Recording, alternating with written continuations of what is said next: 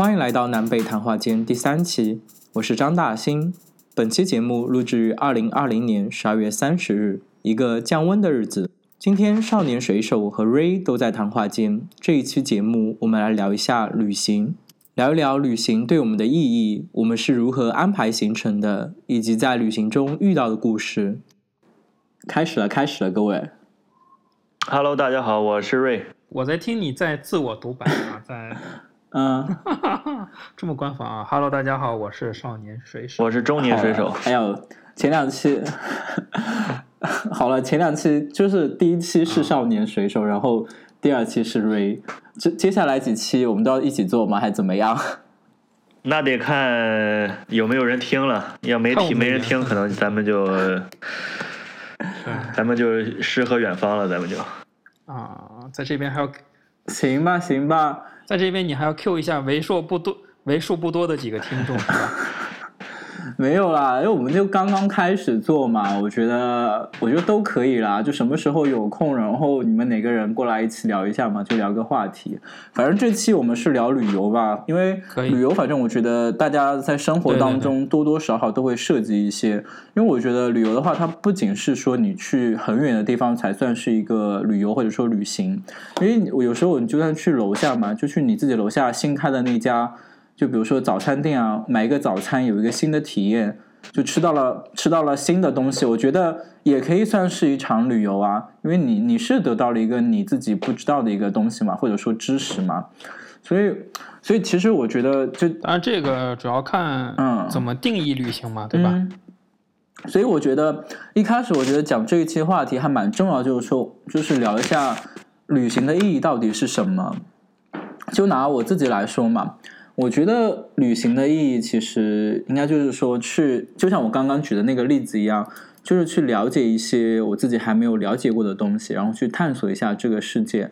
就比如说我前两年其实，在迪拜嘛，然后在没有去过之前，我不知道原来世界上就是。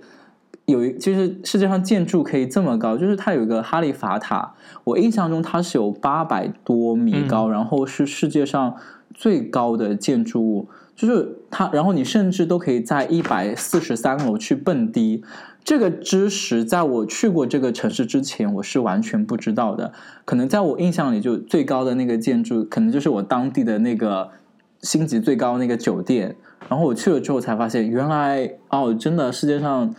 呃，这个建筑能做的这么高，就是会让我很大开眼界。然后之后我也会去，就是说这个东西让我感兴趣了嘛，我就会去调查这个世界上还有其他一些像这种摩天大楼嘛。啊，就比如说上海不是前两年刚刚造好的那个中上海大厦嘛，还是上海中心大厦？嗯嗯对对这个我印象里也是亚洲好像现在是全中国最高，全中国全中国最高的一个楼嘛，就是我会去调查这些信息，就可能就对我来说，就是说去探索，就是旅行的一个意义，就是探索那些未知的东西嘛。然后知道之后，你可能去随着这个未知的东西去去探索更多相关的一些知识。就对我来说，旅行是这样子的。对，其实其实之前是有人问过我类似这样的问题，他们就说啊，那大概为什么要去旅行，或者是旅行对你的意义是什么？嗯那我给他们的回答就是说，可能是比如说，那现在这个呃技术啊、科学都比较发达，你通过网络呀、电视啊，甚至是在古老的一些书籍啊等等的这些，你都可以去不用亲身去体验，但是就可以了解到嘛。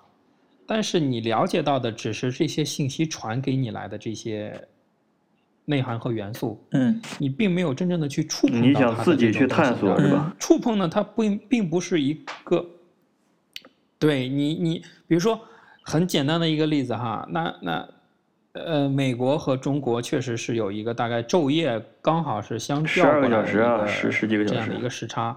那你对啊，那很奇怪的就是，那我们白天在上班的时候，他们那边在睡觉，对吧？嗯你可能你如果只是永远驻驻足在在这在这一个地方的话，你可能永远都感受不到这种时空的变化。但你飞到地球的另外一边，你就可以真正的去体验到这种时空的变化。它这是一个很新奇的地方，就相当于我们从来没有去过外太空一样啊。如果你有一天可以去到外太空啊，那跟我们的也是因另外一个新奇的点。那为了我们这种新奇的感觉，为了我们可以真的去伸手去触碰到这种你从来都没有体验过的，只是存在于脑海当中的一种感觉，我们也也要勇于去尝试的。但是我听你说下来，就感觉好像跟我说那个有点差不多的感觉在里面，也同样是探索那些未知的东西。我其实旅行行大概就是带给我们的，差不或者是为为为什么要去旅行？对，就是这个目的嘛，就是这个意义嘛。嗯就是因为我们不知道，或者是不够全面，要去更详细的，或者是满足自己的一些个需求来去了解它。感觉有点高深，有没有你们有没有就是呃为了玩儿 就去某某个地方？为了玩，也有也有，或者就是没没事儿干就选择旅游比如说，那也有啊，也有啊。没事儿干，就比如说时间很，我其实对我来说，我不会去，我不会去没有任何计划的去旅行啊，我还是多多少少会有一些计划。我不太喜欢做没计就是说提前计划是吧我？感觉好像有点白玩。不是说说走就走对吧？就是有有所计划对对对，我一般都会提前计划。我一直认为说走就走比较酷，但是对我来说不是不敢，只是我怕浪费了这次机会，是我可能时间和金钱都不是那么充足。就是刚刚就回到那个，嗯，就是为了玩去玩嘛。我觉得也有啊，就是说我，比如说我可能想去一个地方泡温泉嘛，然后我可能觉得就家附近的就可能不太正宗啊，然后我可能说不定我就跑到相对来说比较远的一个地方，就比如说日本啊，就可能去那边去泡温泉。就这个其实就是说是为了去做某件事情，就为了去玩，然后我就特地去玩这样子。呃，我不知道这个跟我们刚刚所说的旅行的意义是不是有点出入啊？这也不这个算出入，你也是一种意义嘛，对吧？就一种放松嘛，对吧？一种一种嗯、对，寻求一种体验。这个没有对和错，嗯，就其实这种，其实是我刚刚说的那种，其实也算是一种旅行，对吧？就只是说我只是为了玩而去玩，去为了想做我想做的一个事情。更随意嘛，只不过是选择不一对，样。而且你、啊就可能大众想泡个温泉就跑日本，说明你也是有一定的实力啊。我只是举，我只是举个例子，就是 相当有实力啊。不不不，你做得出来，无意间你做得出来。在不经意间透露了某些，信息，透露了，就突然凡尔赛了露吗？有点实力，有点实力。没有，这怎么 怎么办啊？就举个例子这样子，当然我我没有实际做过这个事情，就可能顺带的去泡了一个温泉，就去那边的时候，可以。就突然想到，可能我原本的，可能我原本第二天的计划是说，可能去某个城市再去溜一圈这样子，但是我突然临时起意说，我想泡个温泉，然后我就把那个计划推掉了，我就去泡了个温泉这样子，是这样子的，不是说但啊，但其实其实真的有人他会就是就是为了泡温泉去日本，嗯为了吃和牛去日本，嗯。为了去吃寿司啊，去吃三文鱼啊，跑到日本，他就是为了简单的一件事情跑到日嗯本。，这因为我之前呃闲的时候有看抖音嘛，嗯。他可能是为了做营销的效果，但是他那个抖音账号体现出来的就是我凌晨三四点啊，比如说他在广州啊，我饿了，嗯。我就特别想吃那个东北的那个铁铁锅炖大鹅，嗯。啊，凌晨三四点从广州直接飞到哈尔滨，嗯。啊，飞到哈尔滨上午，然后打车去城里，中午吃个铁锅炖大鹅，然后下午再坐飞机回来，晚上又到家，就这么一天。嗯，所以啊，我觉得这种事情很就是就是对我来说可能有点很刺激吧，嗯但这个可能是需要一定的，不管是时间条件或者是金呃金钱条件吧，它才能达到的一种效果。就是你说的这个，就我看过，但但是我我觉得这个好像是有点有点过了，是不是？好像是有点得不偿失那种感觉，我不知道。你要是说，比如说体验点就是别的，你呃就是吃顿那个，可能每个地方对吧？是是，就是很任性嘛，就是很任性，就是为所欲为啊，自由自在，想干嘛干嘛啊。这个我觉得就是，如果我有这种条件的话，我其实也会这样做的啊。但暂时眼下它不是缺少这种条件。但是你你想想，你你你很早对吧？摸黑天不亮就起来对吧？又赶飞机，然后去了吃，吃完又回来对吧？你你这个其实奔波旅途这是很累的，我觉得对吧？那你又不是天对，天但是去，这个这个比如说其实就是你你为了去吃，就是感受那个美食对带带给你那种那种比较舒服的感觉，对吧？但是你你吃饭的时候，你要有一种好的心情、好的状态，你才能吃得好，对吧？但是你这个已经很累了，或者说很很那个，你你还不如如果真有有这个实力的话，对吧？你请一个会做会做饭的，你把他报销他机票，你让他飞过来给你做，不就完了吗？对吧？对吧？这个我觉得其实这个我可以我这个觉得我其实就是觉得是一个成本和情怀的一个问题啊。我出去玩的次数比较多嘛，嗯但是我追求的东西就是想想一次性把它都玩齐了，你知道吧？就是我就是以我目前的能力来讲，因为我这个地方不知道下回有没有机会再来第二次，这可能也是大部分人的一个一个一个想法。嗯那你在不知道有没有机会来第二次的时候，那你第一次就一定都会计划的比较完整，啊，当然在这边可能又出现了另外一个问题，就是我们在做这个旅行啊，在做计划的时候，要不要把我们的行程安排的比较满？嗯。就是，其实我我当然是有选择的去挑选一些东西，它不会安排的特别满，而且我这个人也比较懒，我几乎每次出去玩从来不早起，啊我不会早起，早起的话对于我来说可能状态有点差，嗯。一般都是睡到自然醒，大概九点十点起来呢，呃收拾收拾，然后十一点多去吃一个午饭，然后呢下午晚上玩大概半天，再加一个晚上吃吃吃这样一个，我不太建议，也不太喜欢把行程安排的特别满，因为如果你既然选择的是自由行，自己出来玩，那你就没有必要安排的跟跟团游一样多的行程，那你其其实呢失去了这个轻松愉快的这样的一个乐趣。很多人，比如说父母辈儿啊，他们会觉得旅行特别累，是吧？就是花钱遭罪受。那我们其实要从根本上去改变掉这样的一个观念。其实，旅行是一种享受，是一种体验啊，更多的就是一些你想去了解的事情。呃，举个例子嘛，比如说我之前呃上大学的时候去埃及玩儿，那我知道埃及呢离中国比较远啊，去一趟呢又很不方便。第二次去呢又不知道是什么时候，所以我会在这一次把行程安排的比较丰富啊，但它并不满。啊，你比如说埃及，我们所大家都知道的有这么几个地方，埃及的金字塔，那当然一定要看了，对不对？那个就跟来中国不去长城故宫一样。你是自己去的金字塔一样看说和别人一块儿去？然后我是自己去，我自己去哦做背包客嘛，然后看路上能不能结到同伴，然后一块儿玩嘛。啊，当然结到同伴路费就省了人不愿意背包出去玩儿。我是没有路费，路费还是自己来嘛。吃饭大家 A A，然后住店大家 A，这个聊清楚就好了嘛，对不对？然后就是一个人去，那你看金字塔一定要玩啦。嗯埃及你可能考刚开始考虑到的，其实第一印象只有金金金字塔嘛。如果你很冲动，就比如说你刚才很冲动，OK，我也有这个时间有这个条件，我直接打一飞的去埃及，看完金字塔回来，亏不亏？对不对？看你有那埃及不可能它只有金字塔，嗯对吧？那其他东西好玩的也挺多啊。那比如说，你看我去之前我就做计划嘛。那首先金字塔计划之内啊，算是一个打卡必去的地方。但其实金字塔去完以后，你才知道金字塔是我在埃及所有行程当中最坑的一个地方，嗯怎么说呢？因为它的景区，因为它的景区开发并不是特别的完善，然后管理呢也相当的混乱。有一些当地人呢，就是就是埃及的这个这个，尤其是金字塔旁边周围啊，骗子太多了。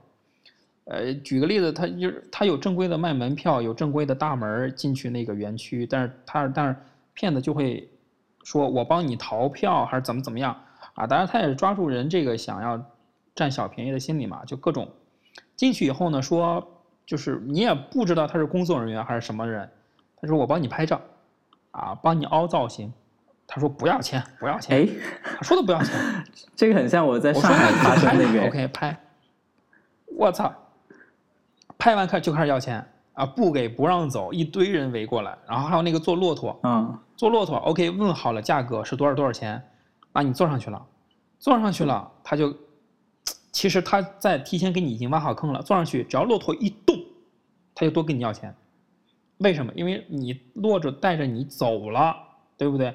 我们刚才说好的是不走的价钱，他现在走了，然后只要你一拍照，他又跟你多要钱，我刚才是体验价格让你做骆驼的，没让你拍照，你拍照就得就就得给钱，你删了都不行，就要给钱。是不是跟这个语言就是沟通有有障碍有关系？啊不不不不，也没有没有，其实都聊得明白，但是他就是，其实是很简单的一些个东西，钱呢也不多，但是会让你完全失去对这个地方，然后对这个地方的人，或者对这这次旅行，甚至都是有一些小小的一些一些不不舒服的地方，它就会影响你整当天的这个心情。那你去之前有看到过也懒得去跟他们说。你你去之前有看到过关于这种现象的那那种介绍吗？别的驴友的分享之类的有你有吗？还是没就不知道有这种事儿，去了之后才知道。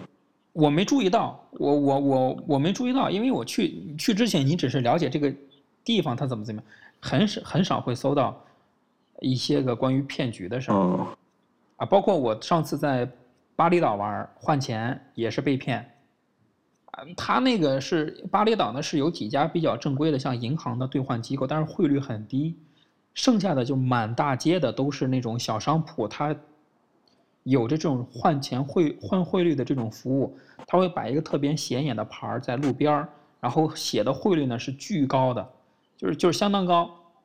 我也是贪小便宜嘛，就去换，换完以后呢，他就他故意拿那个面额特别小的钱给你，这样的话，你换一笔钱，他能给你数出几千张来当地的面额，他就在给你数几千张的时候，他手的速度特别快嘛，然后他那个换钱的台子呢又设得特别高，你可能看得不清楚，他就用极快的速度把已经数过的钱再拿回来，你根本注意不到的。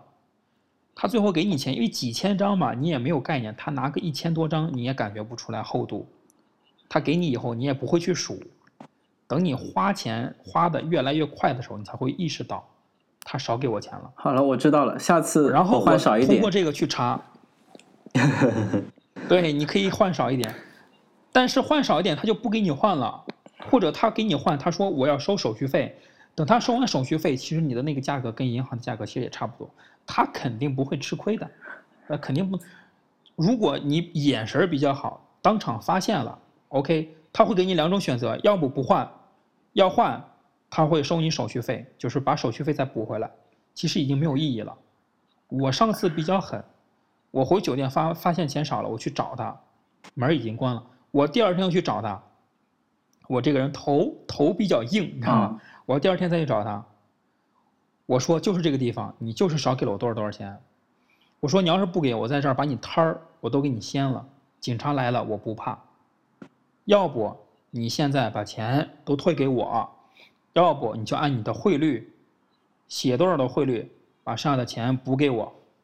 最后他说他去找他老大商量商量。我当时一直站在那个门口，我不敢往里走，我怕往里走他那个反锁门把我锁住，也有人身安全。嗯然后他过了一会儿回来，然后他就把剩下的钱补给了我，其实算是相当于我赚了，但是这个是有一定风险和危险的，就是建议还是不要这么，尤其一个人在外边，稍微老实一点儿啊，对啊，因为不要去过多的去去去去跟当地人怎么怎么样。因为这个好像就不管在哪里，就是我这个人比较头铁，因为那边他他有摄像头嘛，在那边就换钱的时候，就比如说呃没有没有，因为像这种情况很黑的。就大部分情况不是那种离离它店本来就是个黑店。就离开柜台就概不负责那种，啊，概不退对啊，换。就。类似于那种嘛，他本来是心虚的，嗯他本来就心虚啊，他本来就心虚，嗯，因为刚刚说到就打所以打的，你在跟他理论的时候，他就认了。嗯，所以所以出去玩还是要注意点，还要注还是要注意一下人身安全，就尽量也不要去这种就对，一定要注意嘛。就是也不要你而且自己在外地嘛，嗯，呃也不要太就是去这种小地方，就可能当地人比较多的地方去弄一些就可能不是特别正规的东西，就也有可能你就会被骗，或者对说而且嗯而且一定要有一个安全意识，嗯有一个防范心理，啊，带着这样的心理和意识上路的话，会对自己好很多。嗯然后，那我们再说回到，比如说，啊，有很多人他喜欢，就是没有任何计划直接去玩儿。那我比较喜欢做计划，嗯，而且我用在做计划的时间上是比较多的。那就我可能，比如说我这次出去玩儿大概一个月左右，嗯我会提前两个月甚至三个月来做计划你所以所以你啊。这样这样的话，你可能玩儿玩的比较丰富，但是其实很多时候不好的地方是你的计划会限制你的行动，是这样也不好。所以我觉得，就关于准备行程这一块，我自己一直有一个疑问嘛，就是说，就是行程很满的情况下，才算是很好的一次旅行吗？就像你一天下来，比如说你去上海嘛，你可能把，比如说你今天去什么上海博物馆，上午去上海博物馆。然后下午又去体育馆啊，或者说呃上海动物园啊这种，就一天下来你的行程是很满的。你要去，你要可能今天早上你在浦东，然后下午又要去浦西这边，就在行程上又要花费很多时间。然后，但是你打卡确实是打了蛮多地方，不过一天下来你非常的累。你觉得像，就我有时候会在问嘛，这种行程才是满满的行程才是比较好的一个旅行嘛？但是就我自己来说嘛，我觉得其我我就我自己来说，我觉得。嗯，我觉得对我来说不是这样子的。我觉得旅行嘛，最好还是放松。就你一天，你我觉得如果你把自己行程安排的很满，就感觉你在工作一样，就是你一样一样在打卡。我今天有没有把这个东西完成？比如说早上我要把邮邮件回了，然后下午我可能要把 PPT 做完。就这样子的行程很满的一个旅行，我感觉反而我是在工作，我不是去在享受这个城市，不是在享受我的时间。所以对我来说，我尽可能会把这个行程安排的稍微少一点，可能一天只是去一下，可能今天去博物馆，然后明天再去那个动物园，这样子慢慢的去享受这个过程，对我来说可能是一个比较好的旅行。还是得看你自己的经历，我感觉哪种旅行哪种方式，嗯，对对对，主要是你自己舒服了，那你把它安排的满满当当，那你自己高兴自己爽了，也也也 OK，取悦自己嘛，嗯。那主要就是取悦自己了。嗯，我觉得这也得看你跟谁去去玩儿，你说自己去玩儿，或者是跟呃那个情侣之间去玩儿，或者说带孩子玩儿，或者带老人和家庭出游，我觉得这个在行程安排上肯定是不不一样的。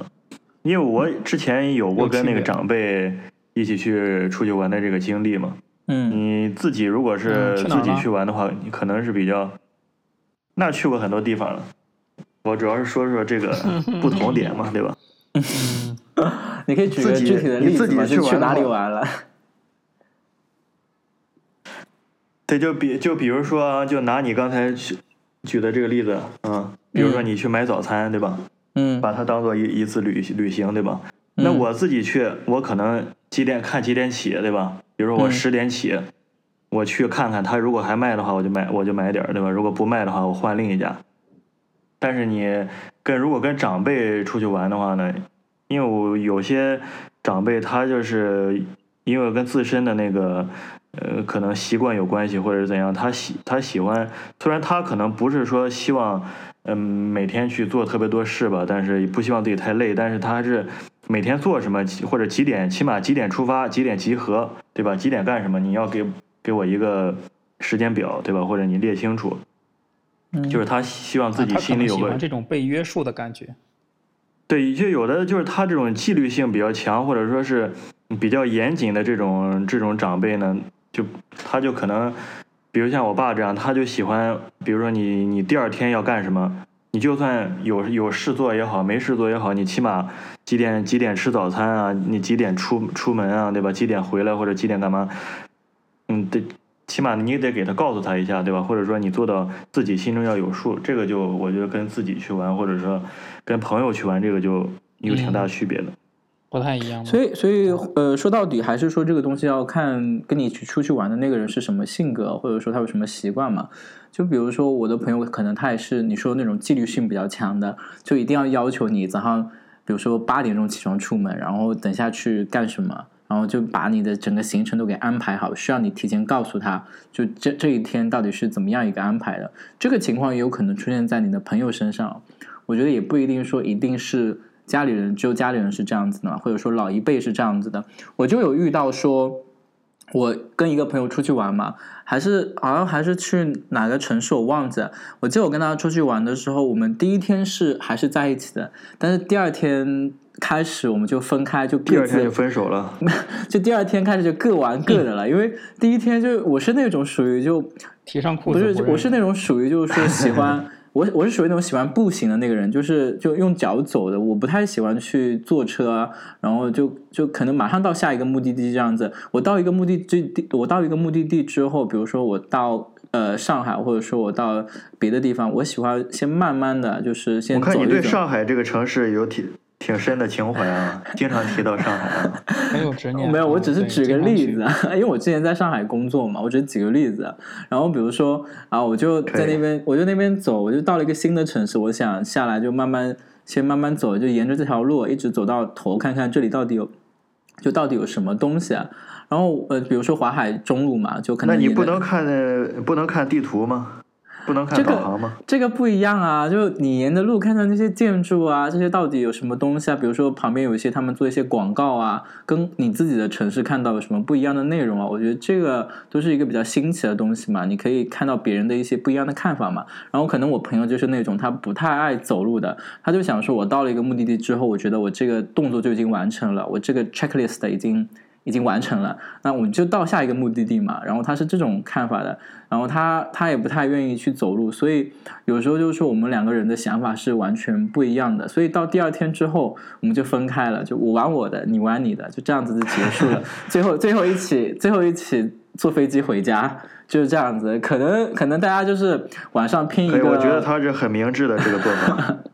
我也觉我也觉得我们的 我们的要是我，可能也会分开嘛。对啊，就是大家就玩不到一起，你不能漫无目的的，对吧？你你刚说了要呃就是要做计划，对吧？你去了之后又开始乱走，对吧？那人家肯定，对吧？和出发之前不是同一个人了。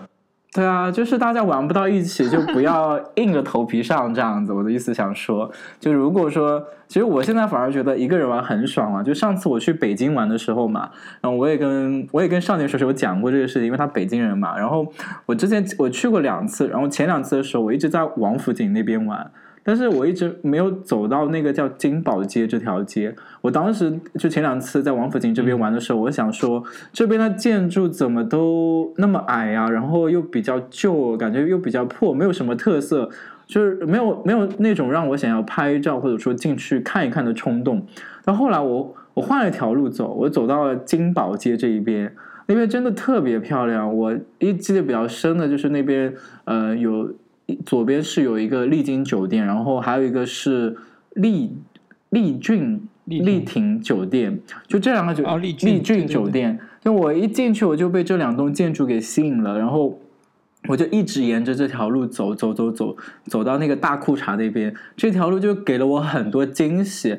嗯、就比如说，因为我那个时候也哇，对，就因为我、啊，你这是走的够远的。对啊，我就从那边走到了大坑，真的啊，我就走了一下午，我这一边走一边看，我看到了很多比较新奇的东西，包括是我有跟你说那边有一有一栋建筑，那个建筑就是它的那个呃门牌全都是俄语啊，我也不知道是乌克兰语还是俄语，反正就是。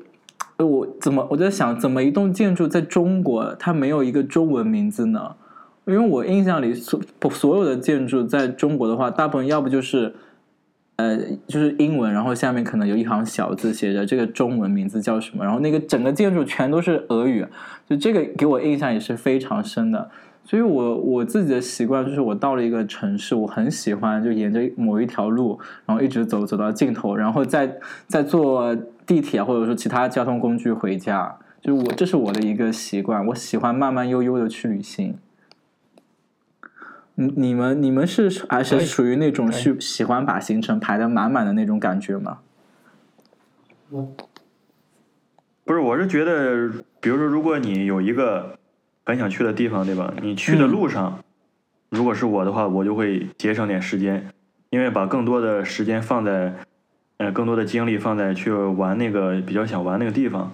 嗯一般我是会这样的，因为你说的其实并不并不矛盾。比如说，如果你这次旅行你就是想放慢节奏，对吧？去走一走，看一看，看看有什么不一样的地方，有什么不同，那你当然可以走的话，那如果是你在目的地与目的地之间，如果我觉得消耗了太多的精力和时间的话，可能就会有点，呃，就可能就玩不到最后你想玩的那些东西了。但是因为但是旅游这个还是看自己吧。如果你觉得嗯路途上的那种收获和体验更好、更好、更有意义的话，我觉得放弃原本的计划，其实也没关系。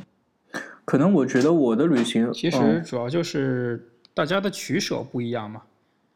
啊，有人喜欢漫无目的、自由自在的玩，那有人喜欢做计划玩，然后有人喜欢计划安排的很满，有人喜欢计划安排的不是那么的满。呃，这个就是跟个人的取舍有关。但你说哪个好，哪个不好也没有，自己开心就好，对吧？就自己自己觉得有收获就好了，你不必要跟别人都一样嘛。对啊就自己我觉得那次我是有收获的，相比较前两次去北京，我觉得那次收获很大。其实，其实我觉得我这么做就是喜欢沿着一条街，就是一直走。我觉得也可能跟我想说，我不想错过一些东西。我觉得这样慢慢走，你才能尽可能去把这个城市体验一遍嘛。如果你走得很快，可能你有些东西你就错过了，你就没有看到，那这个城市你就白来了嘛。但我可能可能我这样子的心态，就可能也有这样子一个呃因素在里面嘛，就不想错过这个城市的角角落落嘛。角角落落有有什么有艳遇吗？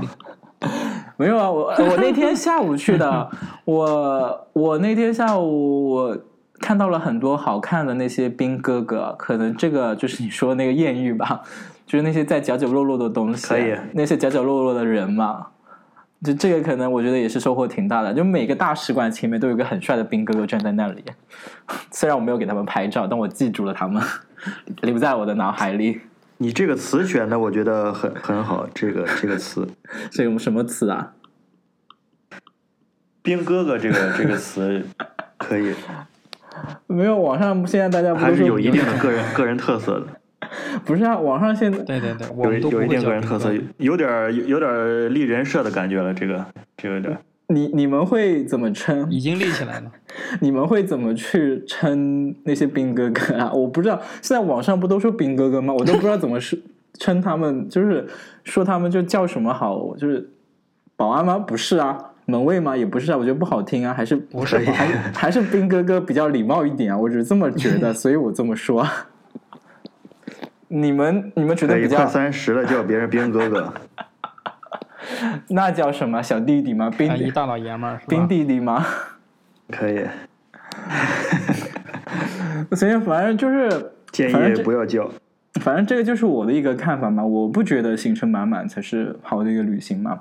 不过说到底，你们出去玩之前，你们是怎么确定那个目的地的啊？就是有时候我确定那个目的地，就是我我的话，其实就是有时候看别人，就是大家在那边，就大家都去一个地方，然后我想说我也想去看看，看他们拍的照片挺好看的嘛。就比如说，呃，去年我去了一次日本嘛，去之前也是受身边朋友的影响嘛，我看好像大家都去过那里，然后体验也都还不错，然后我自己也去了一趟，确实去那边我感觉也很好，因为第一它那个城市街道很干净嘛，然后吃饭也挺方便的，就是特别是那个便利店，我一直想着再去一次，再吃一次他们便利店里面那些零食，就，所以就是我可能我自己确定目的地的话，虽然我自己没什么。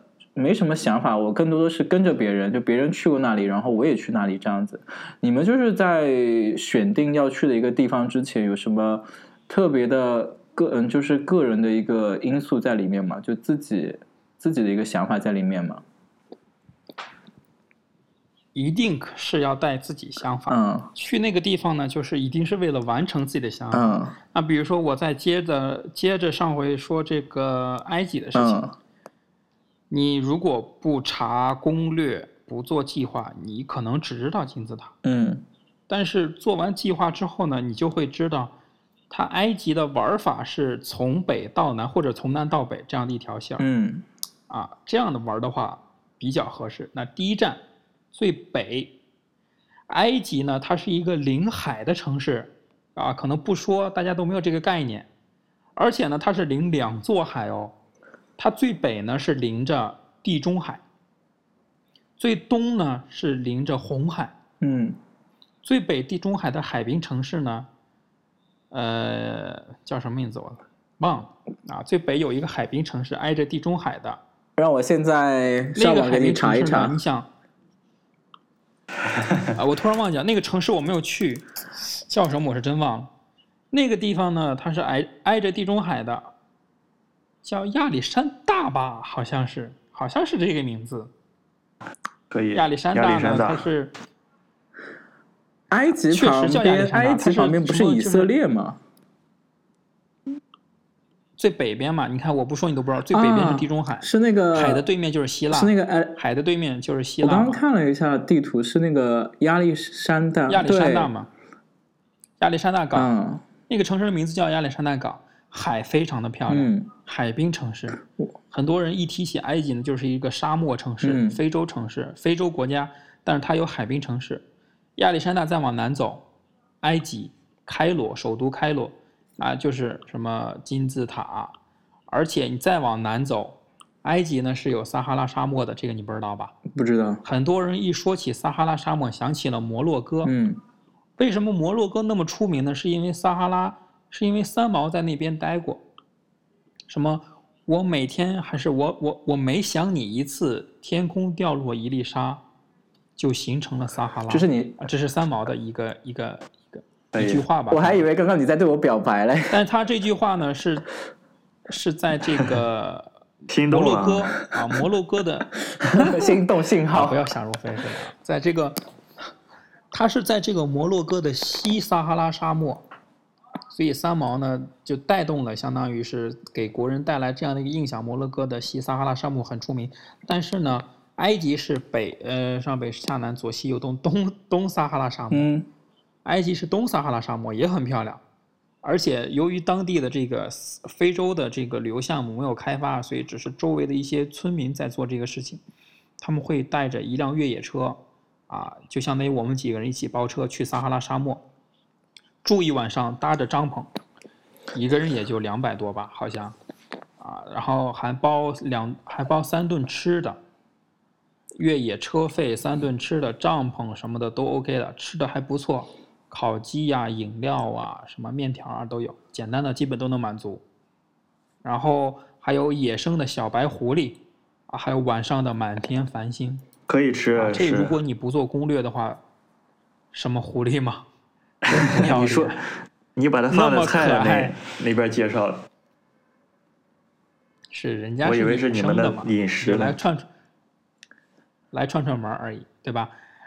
你不你不去查攻略，你根本就没有办法去获得那些人的联系方式、司机的联系方式啊什么的，因为他这个没有去旅行社去联系的，油也很贵啊。还好我们很多去玩过的人都会把一些呃联系方式呢放到这个呃论论坛里啊或者怎么样，我们都能看到。嗯然后其次你再往南，再往南呢有一个地方叫卢克索，啊是一个城市的名字。如果你不查呢，根本不知道这个地方。卢克索对于埃及的历史来讲，就相当于西安对于中国的历史，嗯是古都。啊，它就是中国那时候的长安，它是一直是埃古埃及的一个定都的地方，所以它的历史文化很厚重。卢克索有一个什么呢？有一个很重要的经经典叫帝王谷，图坦卡蒙的墓就是在那边发现的。帝王谷埋了所有，呃也不是所有吧，很多古埃及帝王的陵墓都在那边，就相当于明十三陵、嗯啊，差不多是一个概念。啊，你去，你可以去墓里头看古埃及的壁画啊，当然那个木乃伊都都已经搬走了，它的壁画什么的，包括它的一些文字，展示出当时埃及的一个状态，你都可以去了解的。嗯这是卢克索。卢克索呢，你再往南走，有一个地方叫，哇，忘了，我真忘了。没事啊，然随后，但是便聊嘛。你可以，你都还记得这么多东西你就是啊你编也可以，你编一个没有，就是？我不能就是我我出去玩，就是我看完那些东西之后，当下我就觉得很震惊嘛。就比如说我去那个湖南博物馆，那边也有，呃，那边顶楼也是有类似你说那种古墓嘛。我看上次看是哪个哪个哪个朝的那个人的尸体，就马王堆对？马王堆，我其实我当时我都还记得住的，但是我觉得你的记忆力真的很好诶。我的话就是去过一次，当下可能还有记忆啊，但是我回来之后我就完全就忘了，就这个，但我只记得可能就是比较，就大概一个什么样子我还记得，就具体啊什么名字啊，然后里面那些典故啊，我这些我都是完全记不得的，记不得的。哇，你的记忆力真的很好，都还能记得一些故事啊，一些细节，我是记不住的。不过那个埃及，我自己也是因为其实我是、嗯对，带着这样的目的去的，所以我记得比较清楚。嗯，就我的话，我像我出去之前就做功课了，对吧？对，有做功课，前后都了解。嗯，就像你这种做功课，然后去了之后，那个反馈对你来说是有用的，就是会让你记忆更加深刻嘛。因为你一方面做了攻略，然后一方面你去到目的地，确实看到了你当时做攻略做的那些东西，所以就加起来你的记忆就更深了。像我的话，可能我上次去湖南的话，对，那我是没有做任何攻略，我也是跟着朋友走的嘛，就是那种走马观花的那种，然后看了就看了，呃，当时可能觉得很震惊。回来之后就什么都不记得了，也没有写什么攻，就也没有在别的那种网站写攻略啊。可能我这样如果自己再写一篇东西，我可能今天也还会记得那天看到的一些情景，比如说那个马王堆，我就忘记了。但确实很好看，马王堆混。那可能其实这，嗯，翻回过来，这就是我对于旅行意义的一个理解嘛。因为我个人感兴趣，然后我会记住这些东西。嗯，然后可能是。当我年迈了，或者是走不动道了，嗯，哎，我其实这个人我是比较梦幻的哈，我会想着围一团篝火，围一团炉火，自己坐在一个摇摇椅上，摇着摇着，你可能会思绪穿回到几十年前去过的那些地方，发生了什么事情，风景人文，啊，你都会想起来。就就要不要不下次就觉得我们一起再去一趟埃及，埃没有去埃及，其实我一直蛮遗憾的。可以啊，因为我可以做嗯。导游，因为上我之前也在迪拜嘛，然后就是那种中你在沙漠里走就行了，满足你这个走的。冲沙，冲沙真的很好玩，在沙漠里漫步。你你去埃及的时候，你有冲沙吗？一直走走。你有冲沙吗？在埃及？我没有，没有啊。我在迪拜有冲沙。他们当时没有的那个设备条件。我我那我那我一直还记得，就在迪拜那次冲沙，我觉得真的很便宜。我是在团购上买了一个团购券。然后我记得买的是九十八块还是多少，反正一百块钱不到嘛，大概换算下来两百块人民币不到。我那天早上八点钟，我就在一个地方，就是那个团购的人来那个地方接我了，开车开了大概两三个小时，然后又其中又有开高速啊这些，然后终于开到了沙漠里面。大概从早上八点钟开，开到下午大概一点钟，然后期间我们又体验了那个越野那种摩托车。然后又骑了骆驼，骆驼，然后当然包括就是里面那个冲沙，就是最主要那个项目嘛。晚上的话还有那种篝火晚会有表演，但其中晚也有包括你的晚餐，就这几样东西加起来，它只要你九十八块。最后晚上还会把你送回到家。我觉得那天对我来说，一方面我觉得这个价格超值，一方面提就看到了就是在沙漠那边看到那个夕阳。特别美，就那一刻，所以我我就中东那边我是想过想要再去一次的，然后一方面价格也不是特别贵，然后体验也还不错。埃及真的对我来说是一个遗憾，我在迪拜的时候离埃及非常的近，我当时都一直想说去那边，但是后来后来还是回国了，回国之前也没有去过，也没有去过，以后以后肯定还要去，以后肯定要去一次埃及的。下次一起去好了，而且你不用做做攻略了，对吧？而且你可以啊，而且你不用做攻略。对啊。而且我刚刚有有有突然想想到那个地方的名字了，就是你从卢克索再往南走，有个地方叫阿斯旺。阿斯旺呢，这个地方呢，它有一个阿斯旺是一个省的名字嘛，它有一个市。如果呃，它这个地方呢有一个特别重要的，就类似于长城对于中国的意义，有一个。地方叫阿布辛贝勒神庙，阿布辛贝勒神庙。这个神庙呢，是是是是是当时古埃及有一个法老叫拉美西斯二世，为他的妻子建造的一个神庙。这个是当时反正也是一个，就相当于泰姬陵吧，有一个凄美的爱情故事。啊，当时这个拉美西斯二世建造这个神神神庙的同时说。就是跟他的这个夫人嘛说说说，我已经是埃及的法老，我可以给你一切你所想要的。如果这个要求是合理的，那么你要一，我就会给你二；如果这个要求是不合理的，那么我也愿也愿意做一个不明事理的君主。就是是是是这样的一个示爱的方式。我啊，很有文化。听了我都要感动的哭了。而且这个神庙呢，它也很。而且这个神庙它也很，就是还有一些，比如说，啊，那个数学设计上的一些概念，就是每年这个法老的生日还是怎么样，是一个特定的日子吧。嗯他们那个阳光呢，会穿过这座神庙，正就是特别准确的射到神庙里供奉的那个太阳神的那个位置，就很奇妙。科学家也没有得到一个合理的解释。你有看到木乃伊吗？就是你要，虽然我我有看到木乃伊，在埃及的博物馆有看到木乃伊，嗯但是为了表示怎么样，我不我没有去拍照了，嗯也没有去看太长时间，因为我小时候关于世界未解之谜了解到的木乃伊都是比较恐怖吓人的，看一眼就会怎么怎么样，我不太敢长时间去盯着它看。刚刚你那个示爱的那个那那段话是你记在脑子里的吗？还是你刚刚拿手机百度出来的？是，是我记在脑子里的，大概是这样的一个意思哇，你的记忆力真的很好哎！我觉得你是个很浪漫的人哎。你的女朋友知不行不行，差你的女朋友知道这件事吗？你竟然这种话都能记在脑子里。可能这个事情要保密一下。而且而且，如果我不说的话，其实你们都不知道，嗯埃及是几乎是全球学习潜水性价比最高的地方。嗯这个我一定要为埃及推广一下，嗯因为在我们在我们看来，可能学习潜水近一点的海南，对不对？嗯海南算比较近的，再近一点的菲律宾、泰国这些都可以学习潜水。嗯马来西亚的这个都可以。但是呢，由于中国人经常去啊，东南亚的价格已经是水涨船高了。嗯埃及目前是我已知道的全球学习潜水最便宜的地方，因为学潜水简单来讲有 OW Open Water 和 AOW 两个级别，OW 是比较初级的，然后大概是你可以下潜二十米左右，在二十米这样的一个水域，AOW 呢是三十米，然后还可以夜潜，就是夜晚去潜水。然后你学 OW 的话，一般需要三到四天，其实就 OK 了。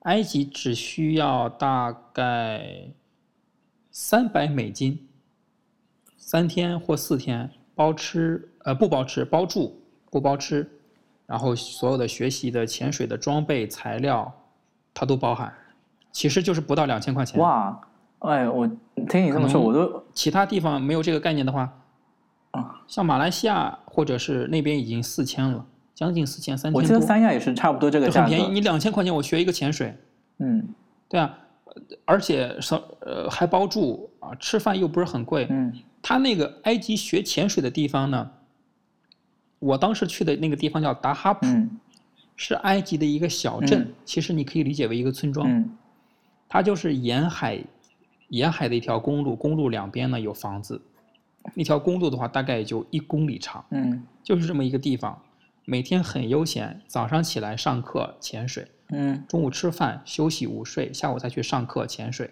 大概一天会潜三到四次。嗯你会发现路边呢都是光着脚、穿着潜水服、拖着氧气瓶的人，嗯就大家是一个很放松的一个状态。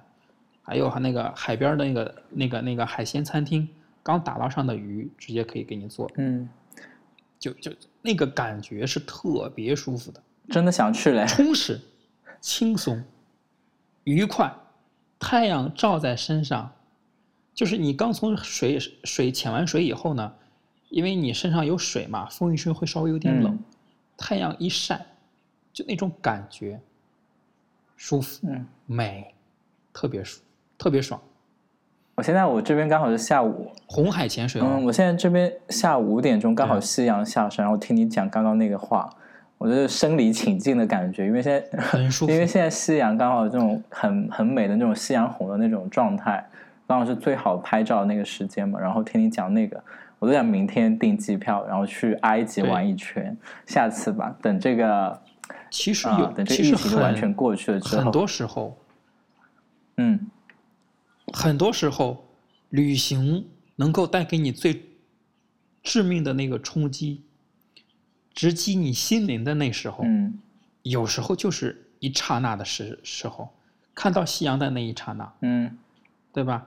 就是身体和心灵同时感知到这种愉悦的状态的那一刹那，很舒服。嗯，啊，我自己说的我都要再想去一趟。我看过，我觉得最好看的夕阳还是在中东这边，也就是在迪拜嘛。我印象最，因为那边其实去海边非常方便，它不像在国内嘛，因为我们这边面积比较大，然后对对对，你要去海边就是那种非常蓝的那种地方，然后有沙滩的，你要坐飞机，你要去三亚，然后才能去看到这个地方。而且三亚的海，说实话，我并不觉得比迪拜那边的，就是中东那边的海要干净。然后那个，其实我去那边成本就很低嘛，我我上班的地方也就在附近，我打个车过去，它离市中心很近。我在那个金融中心那边上班，然后那个海边我打车过去大概二十分钟，也就三十块钱不到。就我一下班我就能过去看那个夕阳，然后我就坐在那边，然后那个海也非常蓝，然后我就在那边看，就是感觉那边的海相比较我们这一边的海，是不是更加靠近海岸线啊？我看那边的夕阳，它大概六点钟到七点钟我都能还能看到哎，而且那个它特别红，我不知道怎么去描述那个红，我就觉得，因为一方面我觉得它那边的天比较干净嘛，然后这个夕阳它时间又比较久，我就坐在那边就可以就慢慢就就在那边什么都不想，就那边看夕阳，就坐两个小时，就我还是很很想念那段时光的。对，所以旅行带给我们的意义，如果话再说回来的话，如果非要说的话，简单一点，旅行带给我们的意义，可能就是回忆，嗯，就是那一刻当下这种舒舒服的就。那一刻当下那种很舒服的感觉。瑞，你掉线了吗？永远没有，我在。听啊，听你们讲，我也要在回忆我的旅游的这个感觉。没有，我觉得我最 看过最好的海，你就是在那个马尔代夫的时候，比较 比较好那个海，那个才真正的是让我感受到那种椰林树影、水清沙白的那种感觉。尤尤尤其是当时我住的那个这个成，啊，你这是四字成语怪吗？没有，这不是麦兜里突然边蹦了两个成语出来。这不是麦兜形容的那句那句话吗？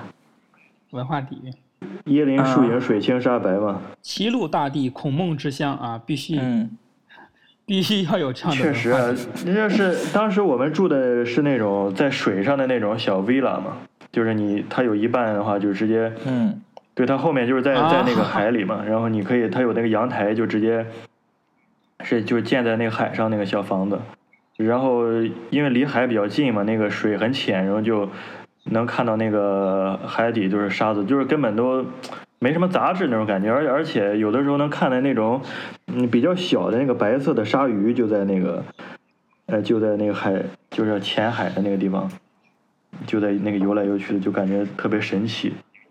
然后晚上很静的时候，听着那个海浪拍打的那种声音，就感觉特别放空，感觉你就好像平时咱们啊，但这个海浪听听起来也很贵、啊。听起来听起来也是比较比较好的回忆啊。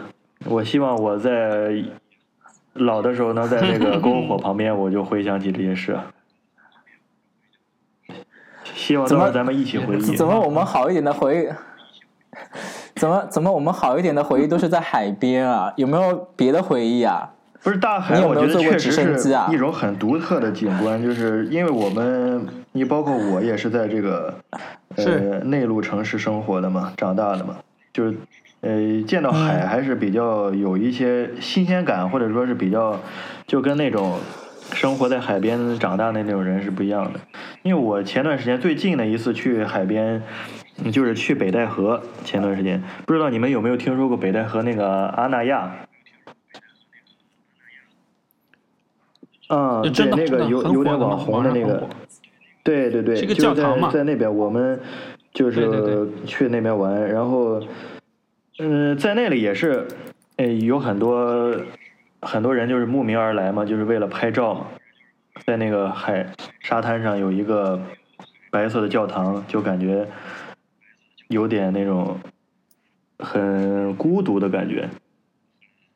就让你很放空的那种感觉。但是那个海呢，就跟马尔代夫那种海就不一样了。因为它那种海就好像咱们的那种近海什么渤海、黄海那种比较比颜色比较深吧，然后对对对，然后浪也比较大，然后有有有一天。注意安全。对，早上在那肯定是没下海嘛，远远的看着嘛。就早上起来五六点钟的时候，就等那个夕阳的那个，不是等那个日出啊。日出。对对对，早上。我在想，你一大早上去那边等什么夕阳？对呀，晕了嘛，等晕了就睡懵了，都都都没睡醒就起来等，就看着那个一一点点从海里升上来，然后整个天都变红了那种感觉。也是挺挺好的一种回忆吧，在海边还是能给别人带来那种比较好的感觉。就是那个海边其实就比较安静嘛，就是说你你周边的环境就很安静，然后只有那个海浪在那边拍击，只有海的那个声音，就你坐在那边静静的在思考，然后静静的听海浪拍击那种声音，我觉得这一刻就。就可能就像你戴上耳机那样，整个世界都是你的那种感觉。其实还有一点，我就比较享受的是，其实呃，在海边的时候，其实大家看到夕阳都会不约而同的就把手机拿出来去拍，去拍那个夕阳。其实能看到大家都在享受当下的那种感觉，对我自己而言，其实也是一种享受。我看到大家脸上那种就很高兴啊，很享受那种表情，其实我自己也会开心起来。可以，那你有点，那你格局有点高了。去看，那你，那那你格局有点高。有点 可以，有点有点把这咱们的节目的这个偷偷面朝大海，可以把咱们节目直接直接给拔高了，拔高了，可以，就升华了一下，是吧？可以可以，不愧是。我们是不是有点扯得有点远？不愧是南北谈话间的主讲人啊！直接升华了。没有，我们我们回到回的。我们回到我们主题，就没有。其实说到你们就安排你们那个行程嘛，就是也包括你们那个酒店啊，还有机票预订嘛。你们预订，你们会去订那种很贵的酒店，或者说呃很好的航空公司吗？瑞会，我不会。你不会啊？我是。瑞会我不会。我我的话，其实我机票我觉得无所谓。我觉得我能，就因为我觉得机票真的还蛮贵的，特别是你长途的时候，如果你订那种很好的航空公司，我一般出去可能就会订那些联航，像那种呃，就是香港 Hong Kong Express，然后或者说春秋航空啊，就我会订这种联航的机票。我觉得你交通方面，我觉得我可以稍微忍一忍，因为真的对我来说可能太贵了，相比较酒店。但住宿的话，我我我 OK 啊，我觉得只要不是真的太超，可能就不要什么两千块、三千块一个晚上，一千多块，我真的我都能定，因为我觉得住宿很重要。如果你没有休息好，你第二天我觉得你是玩不下去的，你会那个带着很疲惫的精神去玩，你根本就没有办法去享受你整个旅途的过程。我觉得机票我可以订便宜一点，但是。酒店的话，我我喜欢我我想要订那种稍微舒服一点的。你订过最贵的酒店大概有多贵啊？最贵就是那家大阪万豪了吧，两千五还是两千六来着？就我订过最贵的。但是那天刚好我也是跟我朋友一起去的啊，我们有 A A 那个房费。一个人住的话，我就订最贵，我就只能接受六七百块这样子。太贵的话，我真的就目前来说我有点接受不了。但是今年的话，我出去玩，我因为没什么收入嘛，我还是我我最多就住那种三百多块钱的那个，我还是消费降级了。哎，我住的最贵的一次就是在在日本那个住的那个，你有没有听说？我跟你说过，应该那个星星野酒店，你有听过吗？我听过，我听说听过那个很有名，就那种。你就说多少钱就行了。呃，具体金额方便透不不不不透露了吧？不透露。没有，上次这个大家都能查到了。其实，在网上，你上次有跟我讲过，你有让我帮你刷信用卡，我的钱，我把我信用卡刷爆都不够他一个晚上的价格。我记得你，你，我记得你好像。我那个，我记得你也跟我讲过呢。因为我当时自己那个信用卡还没还没办下来嘛，但是他那个又又不能，他只能刷那个 Visa 或者是 Master 的那个卡。当时反正是这个酒店，他有点追求追求环境和设计吧，因为当时他我是在日本，他有很多家那个星野的，然后很多地方都有。他那家是在京都的那个岚山。就是在山里嘛。嗯那个蓝山，呃，整体风格呢，因为我感觉日本京都的给人的风格呢，就是比较复古一些嘛，它保留了很多有历史，对，有历史呃风格的一些建筑也好，包括自然人文景观都都保护的特别好。然后不仅保护吧，而且在原有的基础上呢，又进行了一些新的新的升级啊，新的建设。然后他那家酒店，嗯，就是在山里。然后因为当时挺还挺震惊的，他嗯送我们去呃 check in 的时候呢，你有的比如说一般酒店是大巴，或者是呃各种代步工具，他那个是要坐船去。因为当时，嗯、对，因为他那个，如果是走山路或者是走别的话，就比较比较比较远或比较绕，呃，然后他走水路是最快的。然后当时他们酒店就在那边有个码头嘛，我们就是在那边坐船直接去的。然后当时天气也比较冷了，是是，也是年年底那一块儿，十一月底了。然后那个山上呢，基本上有很多还有很多枫叶，然后那时候枫叶也基本上红了，整个山保持的也特别好，就是自然景观基本上没有没有被破坏，虽然游客比较多，但是环境还是维护的很好的。然后山上呢还有一辆专门的那个观光的小火车，它就绕着蓝山转嘛，就可以去坐那个。然后他就可以带你近距离的感受这些风景。然后那个酒店呢，也是保持着比较有日本特色的那个建筑风格，然后地上都是都是那种榻榻米风格嘛，包括。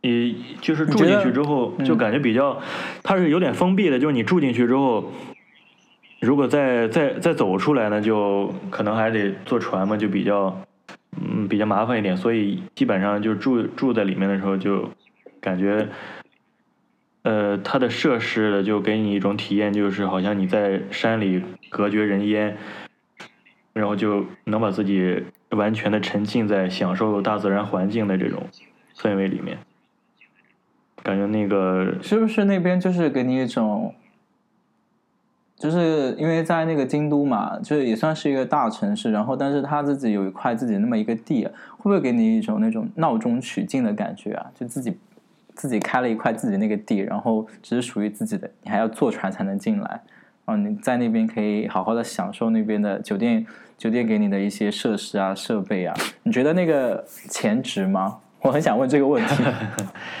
那我觉得真的是，因为我从来没体验过那种环境，包括咱们国内有一些、嗯呃名山大川啊那种也是也是去过，但是你像真正有一间酒店，呃，它只有它它只有就是为数不多的寥寥无几的一些房间嘛，所以酒店里面还是比较安静、比较僻静的。然后你真正能在这种非常保保持的非常好的这种生原生态的这种又又风景很好的这种山里面，然后水就在身边，就在山山山脚下流过嘛，就是一条河嘛，然后旁边都是高山、茂密的树这样的，嗯就感觉，嗯，怎么说呢，就就很很很不现实那种感觉，有一种，呃，真的是一种从来没有过的体验嘛，就是跟你去一个山里面玩。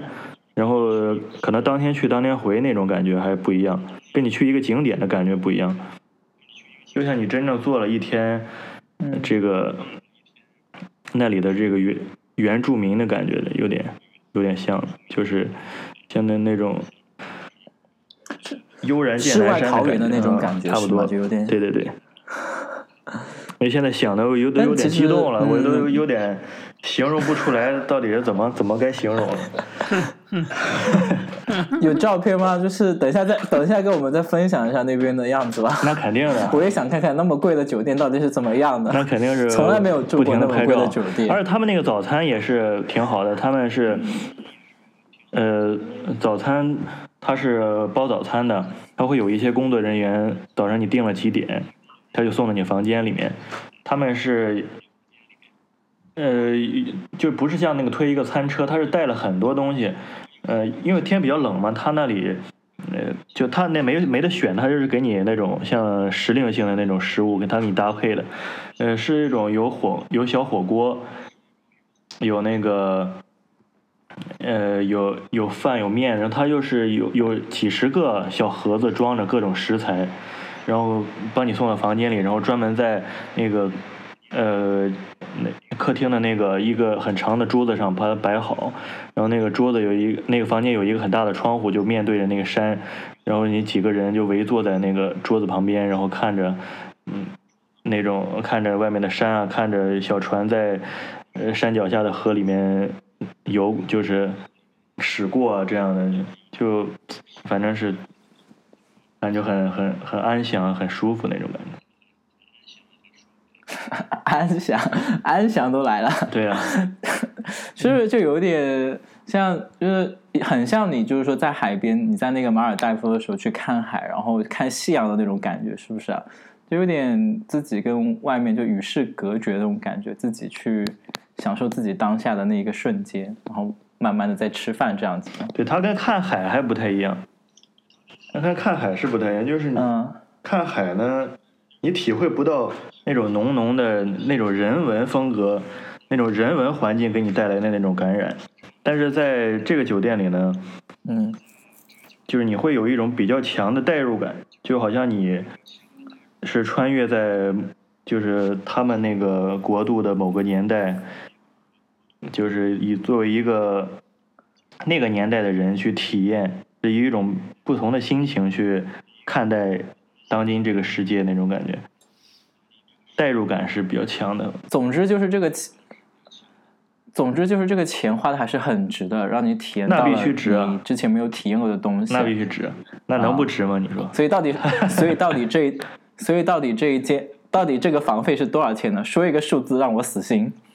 这两两间房当时一晚好像是呃人民币好像三万多一点儿吧，三万块左右。哇，那我一万五。对，一间大点，一间一间小点。下下下，等我有钱的时候再去体验一下吧。就坐船到酒店，然后还有人不是推着车给你送早餐的，就带着当地的那种食物来给你的，就让你好好体验一下当地的坐着船，坐着船来送。可能真的是坐着船来送的。不过说回来啊，就是其实大部分人出去旅游，他们应该不是大部分人哦，应该不是说要去住这么贵的酒店，或者说订这么好的机票。大部分人应该是想着怎么说把这个行程安排的稍微经济一点，比如说想去订一些呃便宜的机票啊，对对，然后在预算以内，我就嗯。属于那个大不是，那我也不是小部分人，我也是，又不是说咱天天住，就是咬咬牙一狠心一跺脚的，对吧？对对对，也有道理。不是，其啊其实我觉得如果你们在订我就机票像欧文那种那种想法，就是呃，比如说他就像去埃及那种感觉，我我可能这一次来了，或者是我第一次来，对吧？我下一次来还不知道是什么时候，或者是呃还能不能有这个时间、这个心情去玩，所以我肯定是嗯就是在呃合理的情况下，或者说呃就算不是特别合理，我一一狠心、一咬牙、一跺脚，对吧？就是让这次起码让让这一次不要有留留遗憾，或者说有一个好的回忆，所以我也是这样的。你不是说嗯。呃，真的是一定要追求多么奢侈那种感觉，那个肯定是没有的。嗯，呃，对对对，体验嘛，主要是其实你住这么一晚上也是为了体验，嗯只不过体验的项目不一样。你比如说我去学潜水，我去做热气球，那也是为了体验，嗯。只不过是呃项目不一样，然后可能给别人感觉啊，你这一晚上住酒店好像是怎么怎么样。其实我呢是不会把，对于我来讲，我几乎不会把钱的重要部分花在住的上面，而且我是会把所有的，就是我我个人认为是住呢是最没有必要去花多少钱来完成一个这个事情的，我是会用最低的价格去住，因为我有时候都去住青旅啊，就是那种床位房，大概一个床位四十五十左右。但是我是从来不会在吃的方面去去去委屈自己，我不会去吃泡面，我一定要去吃当地很有特色的。当然，它跟价钱没有关系，它也不一定很贵。一定要吃很有特色的泡面一定要。吃到当地很有特色。对，那 啊，不同口味儿，就是就是当地的就一定要去泡面，体验。嗯，就反正就是一定要吃到你在其他地方吃不到的。嗯住的话，可能像瑞塔那种，也可能也是在其他地方住不到的，也 OK 可以体验。但是比如说你像我住个五星级酒店，啊，住个什么好一点的酒店，那你其实就没有必要了，反正都是晚上睡一觉嘛，啊，在保证保暖、安全、安静的条件下，其实睡哪儿都 OK 的。嗯这是我对于，比如说旅行的一些个基础的一些个一个一个判断。再包括机票来讲，机票我也会买，相对来说是最便宜的红眼航班无所谓。我甚至会为了机票的价格去调整我的旅行时间，嗯比如说我早几天晚几天都 OK 的。但是就是这可能是在我心目当中一个性价比的一个一个一个一个评判标准吧。但是，但是如果说你的机票可能那个时间，比如说像你说的红眼航班嘛，就经常我如果订那个红眼航班，我的整个行程就要缩短一天了。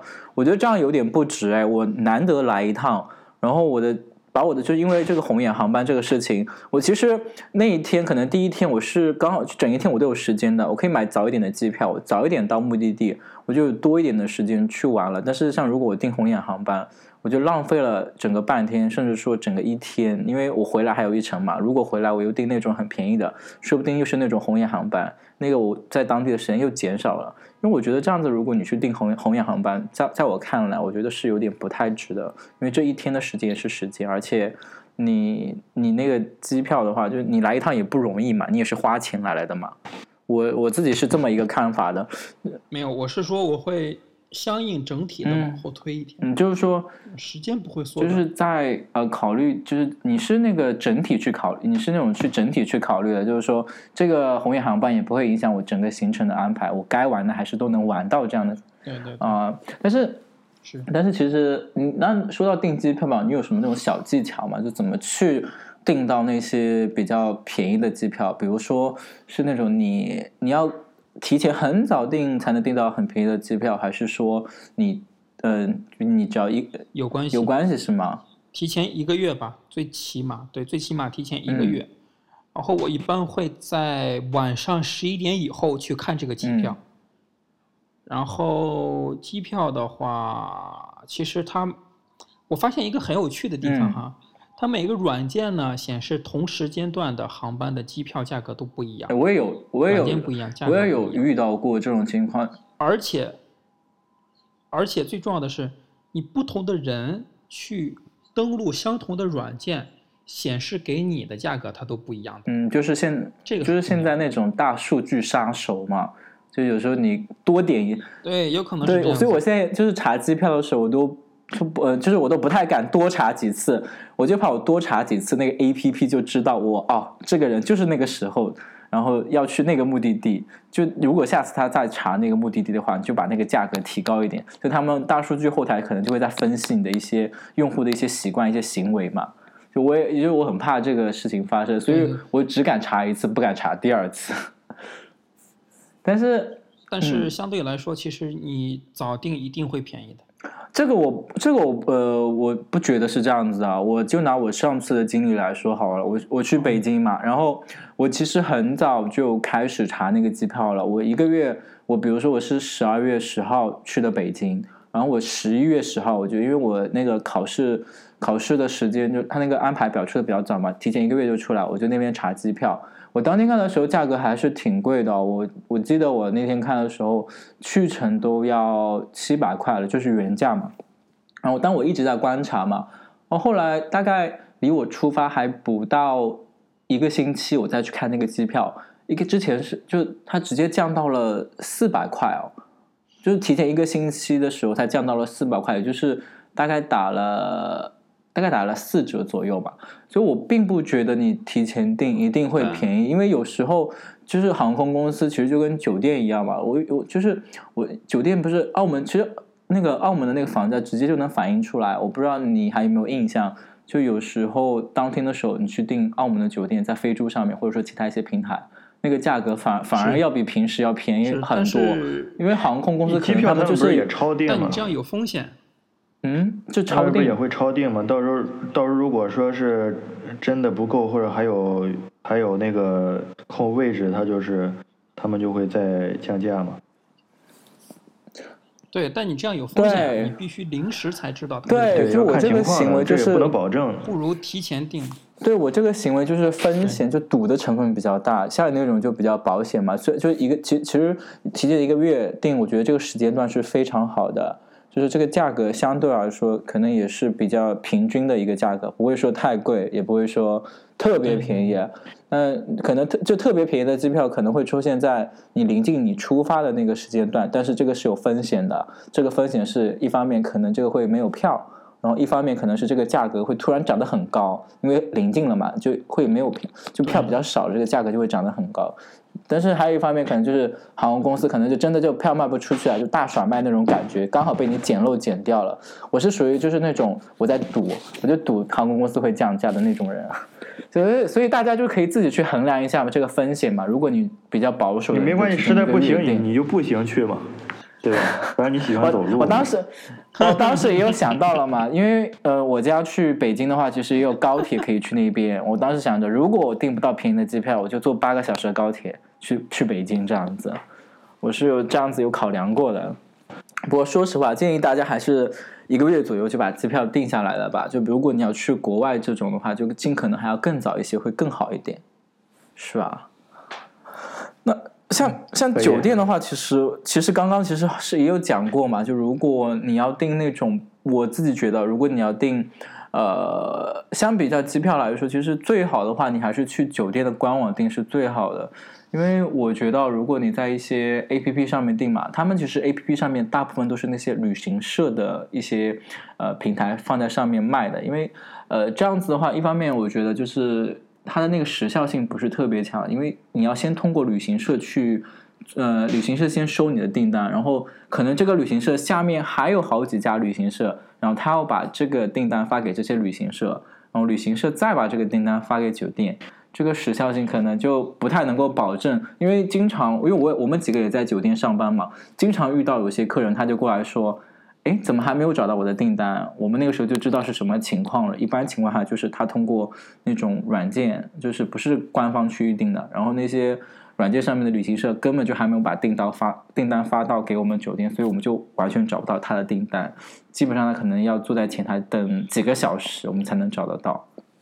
所以我的建议就是说，如果在订酒店的话，就最好通过官网订，这样是最好的。但是官网确实贵啊。嗯，价格方，对我宁愿为了牺牲点时间便宜一点，我我我我愿意做这样的妥协。但是但是我现在看下来哦，就是那些第三方平台上面的价格不一定会比官网的要便宜啊。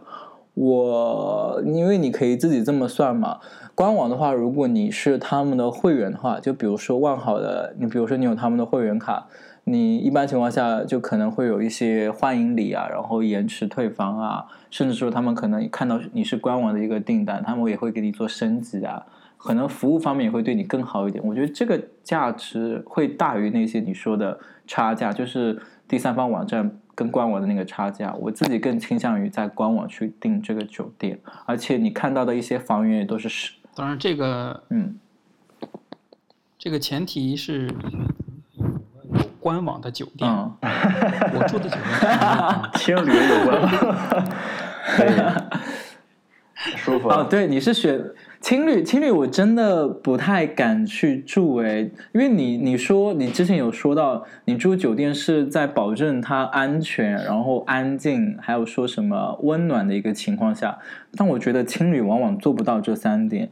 第一，我觉得在安静这个是非常难做到的。我住过很多家酒店，有便宜的，有贵的，然后基本上两三百块的酒店，啊，对，这个这个安静，他们基本上就完全做不到的。我比如说我住某亭，就某亭某七天这样子，他们的嗯隔音，我住过很多家这样的酒店，隔音都是 都是很差的。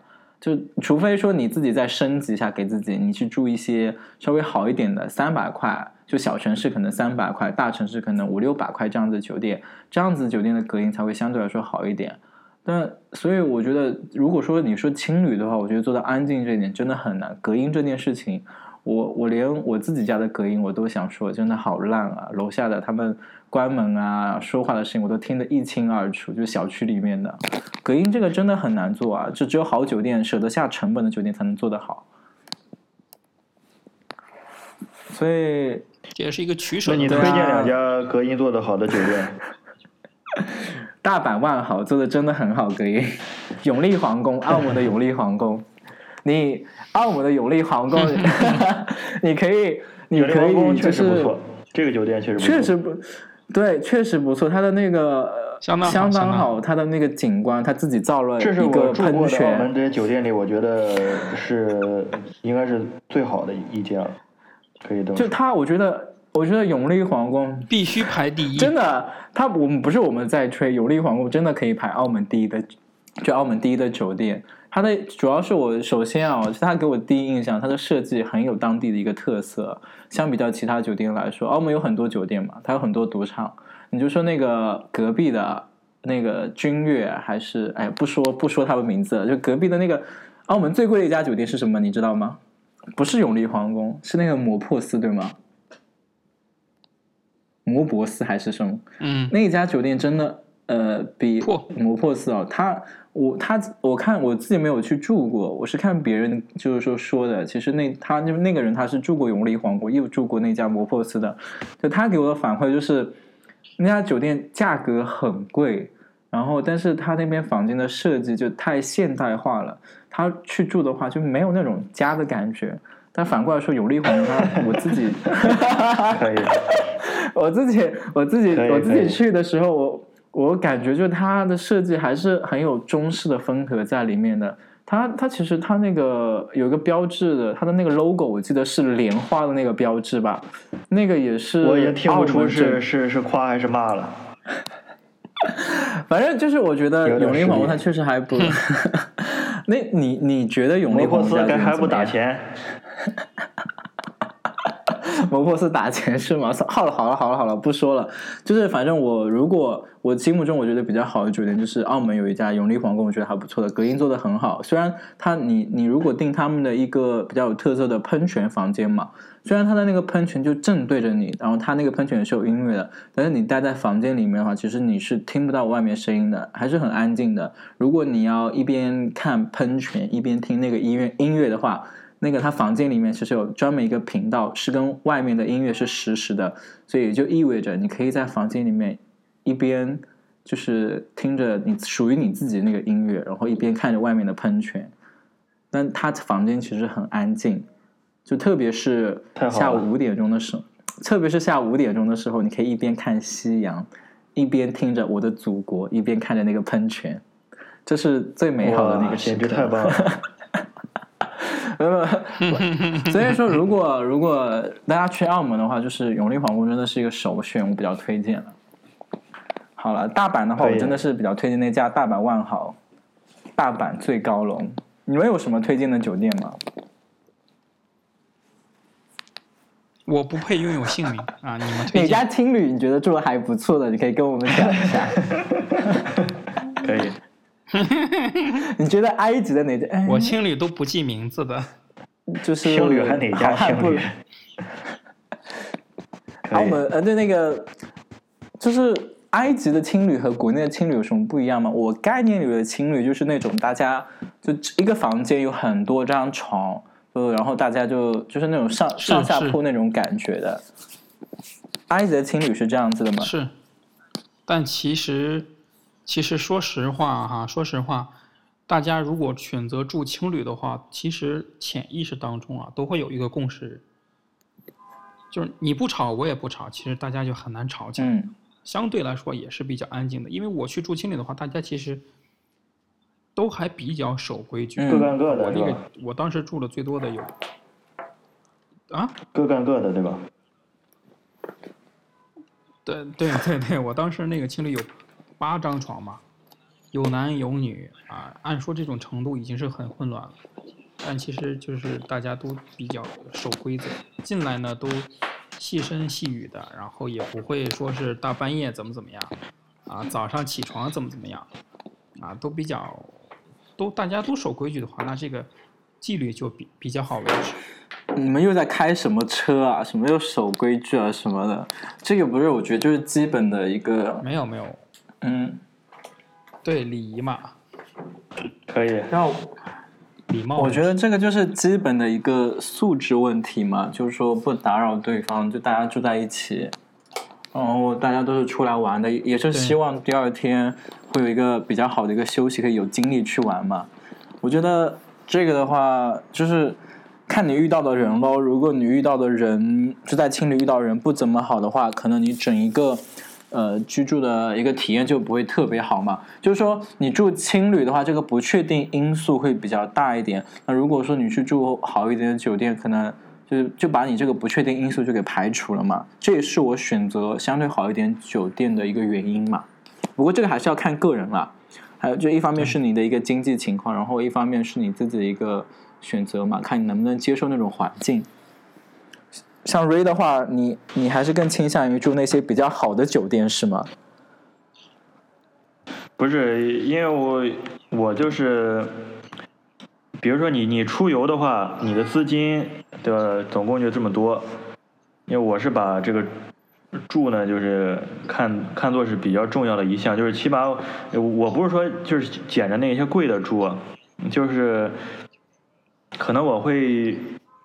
呃，比较花时间在挑那个住的酒店上面，起码我觉得卫生条件或者是，呃，它的便利程度、方便程度要达到我的要求才行吧。然后如果真的是，对，没有特别没有特别的合适的那种，就性价比又高，然后又符合的，可能稍稍贵一点，然后在其他方面就可能稍微呃减一减那种感觉。但是我觉得住还是比较重要的一项嘛，因为它。呃，你吃和住，我觉得都挺重要的，在旅旅行这个这个整体来看，还是比较重要的一个环节。嗯，因为刚刚那个我听那个少年水手他说，他对吃的方面的执念比较重。因为我我就我自己的话，其实我对吃的方面，我真觉得是在旅行方面，我觉得是放的最轻的一个事情了。我我出去旅游的话，就是我吃泡面啊，吃面包，吃三明治，我都 OK。我不一定要一定要去享受这个城市的食物，我更多的是要去看一下这个城市，就是有什么建筑啊。哦，我吃当地的泡面了。吃当地的泡面，我有吃过当地的泡面。我记得我去日本的时候，不是日本的那个泡面还确实挺好吃的。说说实话，确实挺好。挺好我去把他们便利店的泡面都买了一遍，然后就真的我在那边玩了一个星期，吃了一个星期的泡面，基本上每天都会吃泡面。主要是我觉得吃的方面，我觉得我觉得只要营养够了就可以了。我不我不需要去特地去 可以吃。去吃当地的你这个食物，逻辑你吃泡面太逻辑有点无敌啊！哎，你知道吗？吃泡面，我吃泡可以。我吃泡面的时候，我也会买别的东西啊，我不单单吃泡面，它可能只是我的主食。我记得呃，我当时做了什么事情啊？我在便利店那边，我买了泡面，然后又买了一包他们的那个沙拉嘛，就一包菜。然后我就煮泡面的时候，我就把那包沙拉给倒进那个泡面里面，然后我就一碗面就做好了，就很方便，很省时间，很省钱。太有营养了，是营养，营养又够了。对啊，我那边有就是便利店很多东西。吃这个了。可以啊，你家楼下便利店嘛，营养餐，改善这也是给大面，营养营养。这也是给。我觉得这也是可以给大家一个建议啊，就出去的时候，如果你真的在吃饭方面就是说比较在意的话，想省一些钱啊，这个确实是可以考虑的。便利店的话，这个又有营养，又方便，又干净，又省钱，为什么不选择它呢？不香吗？可以。好了，就回到就回到啊，回到我们那个主题嘛，就是说，那你们就是说出去玩的时候，有没有遇到过一些就什么小故事啊，可以分享一下的吗？我印象比较深的话，我我被抢劫了，算不算？我出去玩的时候有一次，你一定要注意你的音调哈，一定要注意你的音调啊，什么音调？发音一定要标准，好不好？你被干嘛？你被抢劫？我发音成我发我发音成 rape 了吗？抢劫。还以为是还以为是抢劫呢，你你这是说错了，还以为是抢劫呢。呃 没有，你知道？我当时 这个故事是这样子啊，就那天是晚上嘛，然后因为我住的呃是我在那个住的比较远，就是说那旁边都还是建筑工地，但是周边有一圈是跑可以跑步的地方，就是刚好是一个圈子那种道路嘛，刚好很适合跑步。然后晚上的时候我刚好回来了，那天也没有运动，我就想说呃下去跑个步啊这样子。结果我刚刚开始跑，然后嘴里还在自言自语，我又看到后面有一个人跟着我，我以为他就是跟我走同一条路这样子，也不是说尾随我，我就也没有太太放心上。但是后来呢，我再往前走一点点路，我发现沙漠里面又冲出了两个人走在前面，然后三个人就这样子以三角形的一个方式，就是这样夹击着我。我本来那个时候想跑嘛，但是我跑我我跑，因为他那个是夹击着我，我往前跑不对，哎，前面有人。然后左边又有人，后面又有人，有画对，面了可以我就是我在想，哎呀，我怎么办啊？他？们是在跑步吗？你是在跑步吗？我是在，我刚刚开始跑，我刚刚走到走到那条路上，我戴着耳机嘛，然后在那边自言自语。刚要跑我记得好像。对，刚要跑，本来想冲的，我想说他们应该跑不过我吧，结果就本来想说后面那个人应该跑不过我，结果前面来了两个人就把我堵住了，我真的不知道往哪里跑了。然后后来我当他们三个人真的就把我围住了，是三个那种三个很三个，我记得是三个巴基斯坦人吧，就是旁边那个工地的工人嘛，就把我围住了。他们也是住在沙漠里面的，那个那个工地是沙漠，然后他们把我围住了。我当时想着。呃，这呃那些地方的人，好像那些男人对小男生好像都是比较特别感兴趣的。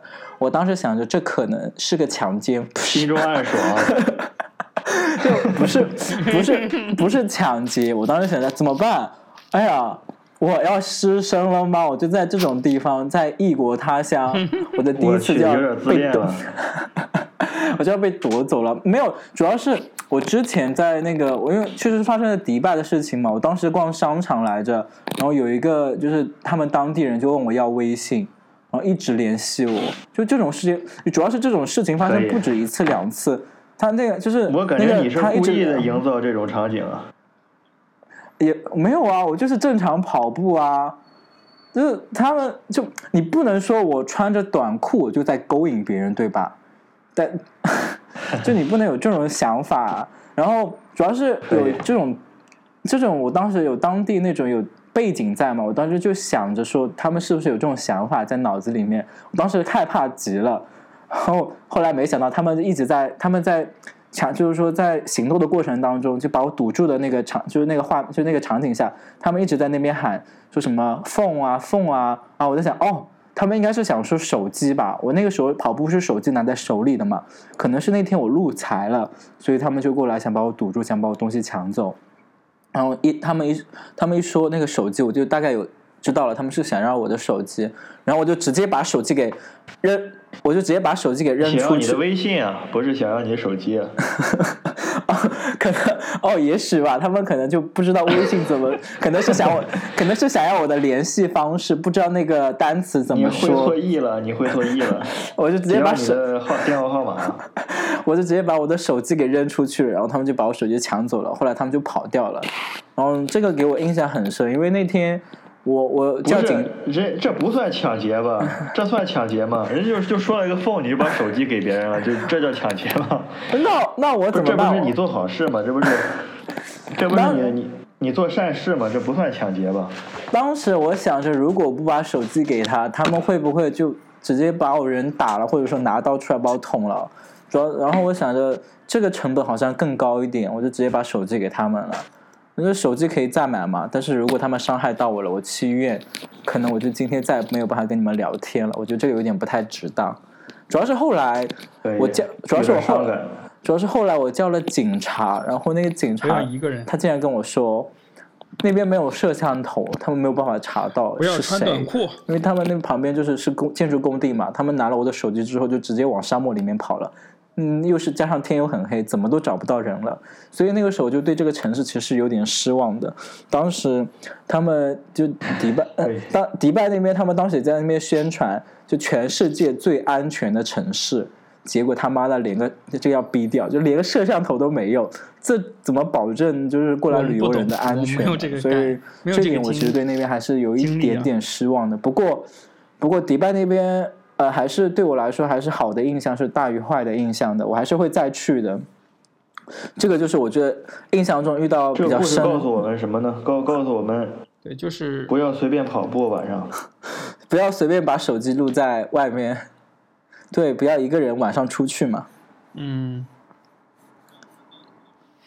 这个这个跟我这个跟我有什么关系？呢你不能说我我在路上穿穿的比较暴露，就是在勾引你吧？我觉得这个是跟那个看的人有关系，关系比较大吧？而且极不建议女生一个人出去玩儿。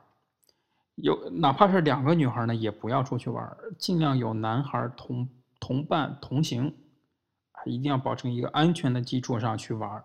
什么说走就走，什么独自一个人搭车去拉萨，尽量不要去尝试，因为你可能是突然很冲动的一个想法，但是如果是在命运的不巧合之下，可能会给你一生带来，就是他都没有办法挽回的一些结果，得不偿失。所以，我个人还是建议尽量要做一些规划。就是大家出去玩的时候，还是要多方面考虑的吗？